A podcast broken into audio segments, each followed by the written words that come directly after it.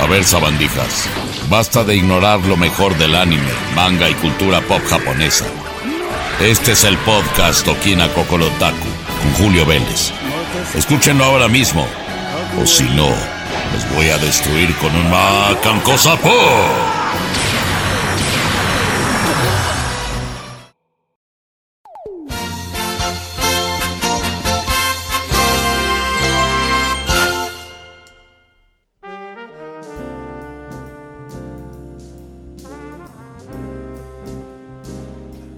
Hola amigos míos, ¿cómo están? Es un gusto haber sido presentado antes que nada, ¿verdad? Por el señor Pícoro. Y efectivamente, estamos ahora mismo en el programa número 19 de Okina Kokorotaku, teniendo la oportunidad de platicar con ustedes sobre lo mejor del anime, del manga y de la cultura japonesa en general. Nos da muchísimo gusto encontrarnos ya en el programa 19 de Okina Kokorotaku, el cual pueden escuchar suscribiéndose por supuesto a Spotify, a los podcasts de Google, de Apple, iBooks, TuneIn, iHeartRadio. Es un gusto y muchas gracias por todas sus amables suscripciones para que cada 15 días les llegue la notificación de un nuevo programa relacionado con el mundo japonés. Y bueno, tenemos muchas sorpresas en esta ocasión. Antes que nada, sentirnos muy contentos por la oportunidad de haber eh, visto la transmisión. Fue breve, ¿verdad? Pensábamos que iba a ser un poco más larga, pero a final de cuentas es la primera vez que se presenta a nivel mundial y de una forma gratuita. ¿De qué estamos hablando? Pues del Netflix Anime Festival 2020, que dejó muchas sorpresas sobre las alianzas que ya se había mencionado que tendría Netflix con diferentes estudios japoneses, aparte de los que ya ha establecido. Ahora tenemos a Mapa, tenemos a WIT Studio, tenemos otros grandes estudios que están colaborando para hacer producciones originales y mejor dicho exclusivas para transmitirse en la plataforma Netflix no solo en Japón sino a nivel mundial. Algunas de las sorpresas en resumen que van a encontrar ustedes por supuesto en Spoiler Time, ahí tenemos un artículo donde hasta pueden hacer lo que no pueden hacer en Okina Kokorotaku. Aquí pueden escucharlo, pero pueden verlo. Ahí hay algunos teasers, algunos trailers lo que sí les vamos a decir es de qué se trata porque fueron muchas sorpresas. Después de varios meses de no tener noticias, se revelaron las primeras imágenes de Pacific Rim de Black. Va a estar muy padre porque es un anime. Todos los que le estamos diciendo son anime. ¿eh? Aquí no les vamos a hablar de Transformers ni de eh, otra que salió por ahí que le están haciendo en Filipinas. No, no, estamos hablando de animación japonesa hecha en Japón. Para no meternos en polémicas y que si Zeus y que si de los de Castlevania, que una serie tipo anime, no. No es anime eso. Y Pacific Rim de Black, aunque sí fue algo hecho en América originalmente la franquicia, pero sí en la serie animada está hecha en Japón.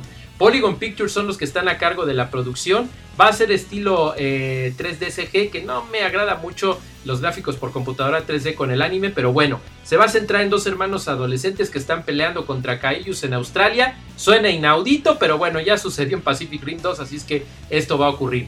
La serie o miniserie, todavía no sabemos de cuánto durará, se estrenará en el año 2021. Otra gran sorpresa fue Godzilla Singular Point, que aquí hay una alianza muy interesante que es de estas nuevas eh, alianzas que está estableciendo Netflix, porque es tanto los estudios Orange como Pons que van a combinar el 2D con gráficos por computadora en 2021 y dicen ellos que es una forma de ver a Godzilla como ninguna antes se ha visto de ninguna otra forma y recuerden que ya hubo tres mini películas de Godzilla en Netflix en anime. Así es que vamos a ver de qué manera lo hacen el teaser que se vio no me convence mucho esta combinación, pero por lo menos se ve un poquito mejor que las películas de anime de, Godzilla de Netflix, que sí se veían medio robóticas, como que no se veía muy fluido. También tenemos Baki Hanma, Son of Ogre, que no es mi favorito el anime de Baki, la verdad. A mí no me gustan los diseños, no me gusta eh, la forma en la que está producida, pero va a llegar a una tercera temporada, quiere decir que tiene muchos fans y se va a estrenar en 2021. De Resident Evil Infinite Darkness, pues la confirmación de que va a llegar esta miniserie de CG 3D, 100% hecha por los que hicieron la película anterior, va a llegar en 2021 y lo único que se liberó fueron dos imágenes nuevas de, Chris y de, Claire. Así es que, bueno, pero pinta muy bien. Spriggan sí hubo un teaser muy interesante y sabemos que se va a estrenar en el año 2021. Cosas totalmente nuevas. Termae Roba Nabae, que se trata de una adaptación del manga de eh, Mari Yamazaki que esto va a estar, a uno de los nuevos estudios va a estar a cargo, que es NAS. Y bueno, se va a tratar de un tipo que del Imperio Romano viaja al Japón del presente y cuando se regresa a Roma resulta que quiere hacer su propio spa. Así es que se ve que va a ser de comedia, se ve interesante, solo hubo un póster. Vampire in the Garden, este anuncio sorprendió porque se trata de un proyecto de Wit Studio, los responsables de Attack on Titan, pero que ya hicieron algo con Netflix, con Great Pretender. Y la historia es sobre unos vampiros o una vampiro y un humano que buscan restablecer el balance que hubo hace muchísimos años entre ambas razas. Está interesante. Algo que a mí me emocionó mucho porque en 2017 me encantó ese anime fue Be the Beginning que anunció Succession. Es la segunda temporada y regresa Production ID IG para tener todo a su cargo. Y hay algunos cambios en el staff, pero va a estar muy interesante porque mayormente sí va a tener esta producción. Eden, solo tuvimos un tráiler muy bonito de Cubic Picture y se ve bastante bien. Esperemos que esté, pues bueno, ya que termine al final, porque sí está hecho como por gráficos por computadora y se ve un poquito extraña la animación, pero sí promete. Lo que más me emocionó a mí de todo es Rilakuma Steam Park Adventure, que es la pseudo temporada 2 de Rilakuma y Kaoru. Y digo pseudo temporada 2 porque según ellos no lo es, pero me da risa porque sí sale Kaoru en la descripción. Entonces, solo hay un póster muy bonito del osito este fodonguito con su eh, comida que, siempre está pensando en comer y en dormir. No hay fecha de estreno, pero como es en stop motion, que se tomen el tiempo que quieran porque es una obra de arte cada uno de los breves episodios de Rilakuma. Just Spoke Shinbai Rohan es una serie de cuatro spin-offs, cuatro ovas, basadas en Rohan Kishid, que es uno de los personajes de la saga JoJo's Bizarre Adventure. Y David Production van a ser los encargados de la animación, son los que hicieron Fire Force. También se va a estrenar en 2021.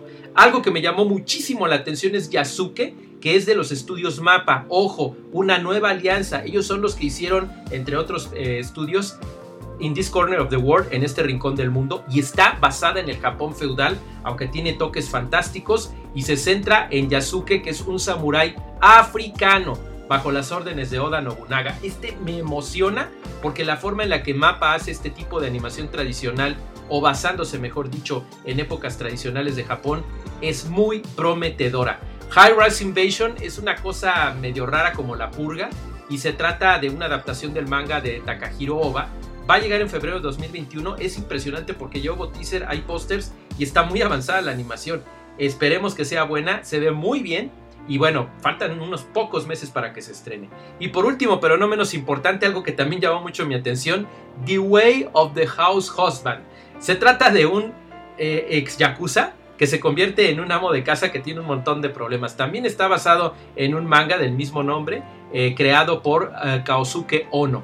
Y bueno, vamos a ver qué tal está todo esto. Va a llegar en 2021. Son muchas series anime que van a llegar a Netflix. Y bueno, es obvio, se tienen que armar, ¿verdad? Porque ya Funimation va a llegar oficialmente a América, por lo menos a Brasil y a México. Se acerca Anime Onegai, hay muchas propuestas, entonces Netflix tiene que reforzar con este tipo de producciones originales que si lo hacen también en sus películas eh, occidentales y de todo el mundo y en sus series, pues ¿por qué no hacerlo con la animación japonesa? Yo solamente le rogaría a Netflix que sé que no me van a oír, sé que no me van a pelar, no le digan anime a lo que no es anime. Me gusta Castlevania, me gusta la nueva serie de Zeus, pero no le digan anime, no es anime, por favor, está, o sea, los que hicieron Castlevania y este Order of Zeus, o no me acuerdo cómo se llama, pero es de, es de Zeus, este, los estudios están en Texas, por el amor de Dios, no es anime. Vamos a decirle anime a lo que realmente lo es, y en vez de hacer corajes, vámonos con lo siguiente.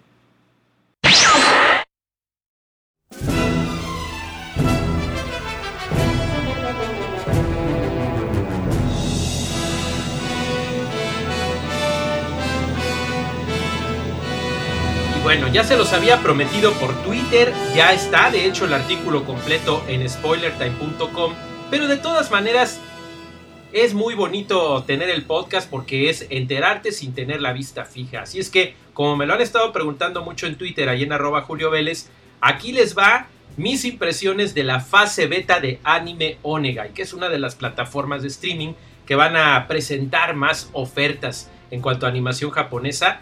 Al parecer, entre este año y el año que entra todavía no lo sabemos porque no se ha liberado la fecha de estreno, pero lo cierto es que ya pueden entrar, ya pueden ver esta fase beta. ¿De qué se trata? Bueno, tuve oportunidad de entrar un poquito antes de lo que entraron para la beta cerrada las personas que se inscribieron para poder navegar por la plataforma. Quiero decirles que es muy fácil de navegar, si bien está muy simple, muy sencillo y teniendo una banda ancha de 80 megabytes por segundo que son los que tengo yo eh, desde ahí en un límite es que hay veces que tienes mucha velocidad y como que se colapsa pero ni siquiera teniendo esta velocidad hubo problema, por supuesto se vio muy bien, todo el tiempo el sistema de autodefinición en cuanto a la calidad y la velocidad que tienes funciona muy bien, tal como lo hace Netflix, tal como lo hace Prime Video, y lo hace de una manera muy interesante, muy, muy tranquila, y a pesar de que cuando yo entré solamente había unos cuatro títulos, eh, corrió bastante bien. Ahorita ya hay como siete, están estrenando más, están anunciando otros títulos nuevos, pero funciona bastante bien. La presencia, se los comentaba, de la mascotita gatuna que tiene ahí, que es una chavita que se llama Niami G, que es la que está haciendo los anuncios constantemente, que Alejandra Delit le da la voz, etcétera. Mm, no soy muy fan de que esté tan plasmada en la plataforma. La verdad, no me agrada mucho eso, pero está bien y está mejor hecho que lo que hace eh, Jime en Crunchyroll, que no la tienen muy aprovechada, como que ahí está nomás de adorno. Aquí sí está más presente, tal vez más de lo que yo quisiera. El sistema de calificaciones por Miaus, la verdad, no me agrada, no. No creo yo que tenga que ver a menos que se hubiera llamado anime neko o algo así relacionado con gatos. Está como que demasiado inclinado a la mascota. Quizás no sea buena idea, pero se ejecuta bien y lo más importante es que a la gente le está gustando. Los que están entrando les llama la atención, le gusta la gatita, está bueno. Qué bueno. Ah, lo que también no me agrada mucho es que en vez de simulcast, llamen simulcast exactamente por la misma razón. Pero ahí ya es el sangrón de Julio Vélez. La verdad no hay ningún problema. Y el estar viendo series como Riel Romanesco, Tsukyuta 2, se ejecuta bastante bien. Tiene ahí las descripciones correctas, el año, la clasificación, la calificación que le han dado, está dando las gentes con este sistema tan peculiar de los miaus, la descripción de tanto del anime como de los episodios. Muy bien ejecutado, muy bien subtitulado, la forma en la que el default tal vez no les guste tanto porque es un fondo negro y como que tapa la animación atrás, pero lo pueden poner transparente, cambiar la fuente, cambiar el color de la letra, cambiar el tamaño de la letra, está perfecto. Eso me gustó muchísimo cómo funciona. Ahora, en cuanto a la parte del doblaje, acuérdense que Anime Onegai prometió que iba a tener doblaje exclusivo y ya lo empezó a hacer con registro de criaturas fantásticas. Si ustedes estuvieron viendo en Twitter, hubo hasta trending al respecto, por lo menos en la zona de México, de América Latina, hispanohablante, que no les gustaba la voz del protagonista. Ya después salieron con que fue la misma directora que debutó como directora, Alejandra Delín, que solamente había dado algunas voces y de repente ya fue directora este, parece ser que ella dio la voz al protagonista varón. Esto no le gustó a la gente. No sabían que era ella, ¿eh? Ojo, no sabían que era ella porque se manejó algo de un youtuber, pero después resultó que era ella dándole la voz. El caso es que no critiquemos eso. La parte que a mí me gustó es que escucharon la voz de los fans y entonces fueron por Eduardo Garza, Lalo Garza, la voz de Krillin, la voz de Elmo, la voz de un montón de personajes del anime, que además es director de, animas, de, de doblaje, de muchas otras cosas, además de anime, y él le dio la voz al protagonista. Esto me encantó, porque en el momento en el que cambiaron la voz y ya eh, Yoshihito fue la voz de Eduardo Garza, ¡boom! Cambió la calidad de toda la producción en general. Se nota ahí el peso ya de, un actor de, de, tanta trayectoria, caray. Y cómo Anime Onegai escuchó la voz de los fans. Yo creo que más allá de cualquier este, beta o cualquier situación, esto es algo muy prometedor y que seguramente pues va a tener el gusto de los fans. Sigue avanzando la beta, en este momento ya es posible como que hacerle ahí, como que buscarle y van a lograr entrar y todo lo que les estoy contando pues lo van a poder experimentar ustedes. Funimation ya dijo que entra en diciembre y acaban de anunciar los precios 99 mensual y 999 anual con un ahorro prácticamente de dos meses. Yo les sugiero que estén muy al pendiente, todavía no tenemos fecha, todavía no tenemos costo, ahí estuvieron manejando algunos precios, pero siento que todavía no es lo definitivo, pero el asunto es que están estrenando nuevos simulcast cada, cada semana prácticamente, están anunciando uno nuevo y están muy interesantes. Por ahí me enteré que van a anunciar uno bien divertido para la semana que entra, no les voy a decir más, pero está muy entretenido, se los recomiendo mucho y bueno, ahí está Anime Onigai, entren chequen, es la fase beta. Acuérdense por favor que es la fase beta. No nos rompamos las vestiduras con que es la parte final. Y por ahí algunos monitos tóxicos en redes sociales, sobre todo en Twitter, andan diciendo peste y media. y luego te das cuenta de que son competencia o son gente envidiosa. Qué triste, qué triste que sea así, pero bueno, vamos a centrarnos como verdaderos otakus que amamos el anime y lo estamos buscando de forma legal porque entre de la manera correcta. Yo me quedé con muy buena impresión, hay muchas cosas que trabajar, la app tiene todavía muchos eh, detallitos, pero recordemos, es la fase beta. Queridos amigos, ha sido un gusto platicar con ustedes en esta ocasión en el programa número 19 de Okina Kokorotaku. Recuerden eh, suscribirse a las diferentes partes donde pueden Spotify, Apple, Google, iBooks, TuneIn y iHeartRadio. Y por supuesto seguirme en arroba Julio Vélez en Twitter. Ha sido un gusto saludarlos de nuevo. Ya el siguiente será Okina Kokorotaku número 20, lo cual me da muchísimo gusto. Mientras tanto, les seguimos recomendando que vean anime legal, que lean manga legal, y que estén muy al pendiente de todas las plataformas y alternativas que nos están dando la oportunidad de disfrutarlo sin salir de casa ahorita que nos tenemos que cuidar. Cuídense mucho, por favor, y recuerden que nos estamos escuchando la semana que entra con Jefe Final de Videojuegos, pero en dos semanas más, Okina Kokorotaku número 20. Los quiero mucho, cuídense y hasta la próxima. Llevo miles de años en mi castillo y nunca escuché un programa igual. Esto fue Okina Kokorotaku y como yo seguramente ya estás enterado sobre lo último en anime. No te pierdas el próximo programa en lo que yo busco cómo derrotar al maldito Trevor Belmont de una vez por todas.